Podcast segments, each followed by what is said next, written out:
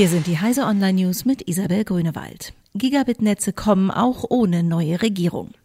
Beim Verband deutscher Kabelnetzbetreiber ANGA herrscht relative Gelassenheit angesichts der geplatzten Jamaika-Koalition.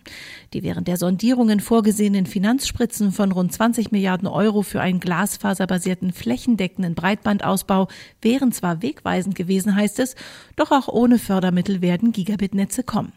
Problematisch sei es allerdings nach Ansicht des Verbands, bestehende weiße Flächen beim Breitbandausbau ohne Staatsgelder zu schließen.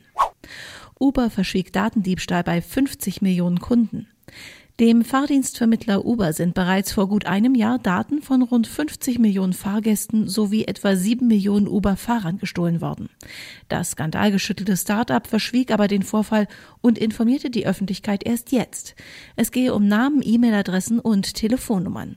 Statt Behörden oder Betroffene zu informieren, zahlte Uber den Hackern 100.000 Dollar, damit sie die gestohlenen Daten vernichten. Erpressung von HBO, US-Strafverfolger erheben Anklage gegen Iraner. Im Fall des Hackerangriffs auf den Pay-TV-Sender HBO hat ein US-Staatsanwalt Anklage gegen einen 29-jährigen Iraner erhoben. Ihm wird vorgeworfen, sich unerlaubt Zugriff auf Computersysteme des US-Senders verschafft und urheberrechtlich geschützte Inhalte an sich gebracht zu haben. Dann habe er versucht, HBO zu erpressen und schließlich entwendete Inhalte ins Internet gestellt. In seiner Heimat dürfte der Iraner vor Konsequenzen sicher sein. Sollte er jedoch US-Strafverfolgern in die Hände fallen, könnten ihm mehrere Jahre Haft drohen. Facebook erlaubt weiterhin diskriminierende Wohnungsangebote. Trotz starker Kritik und dem Versprechen der Firma, solche Angebote in Zukunft zu sperren, können auf Facebook weiter Anzeigen geschaltet werden, die bestimmte Bevölkerungsgruppen ausschließen. Das entdeckte die Non-Profit-Organisation ProPublica in einem Test.